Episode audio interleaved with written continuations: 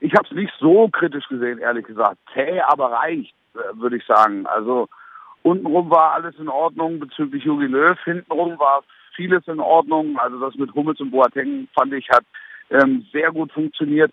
Und ähm, was uns ein bisschen gefehlt hat, war die Durchschlagskraft. Letztlich geht es einfach darum, eben die Offensivkräfte in Position zu bringen. Dadurch, dass man weiß, was die Spieler für ein Potenzial haben und jetzt im Moment bei 60 Prozent sind, dann ist mir erstmal nicht bange. Zumindest jetzt nicht gegen Nordirland. Nur das wird ein ähnliches Spiel. Das wird vielleicht sogar insgesamt noch ein bisschen krasser. Die Nordiren werden noch tiefer stehen, werden mit fünf, sechs siebener Kette hinten verteidigen. Also das wird spannend. Also die Mauer wird, denke ich, noch dichter und noch höher. Wir haben herausragende Fußballer in unseren Reihen. Wenn sie es auf den Platz bringen, will ich den Gegner sehen, der uns wirklich gefährlich werden kann.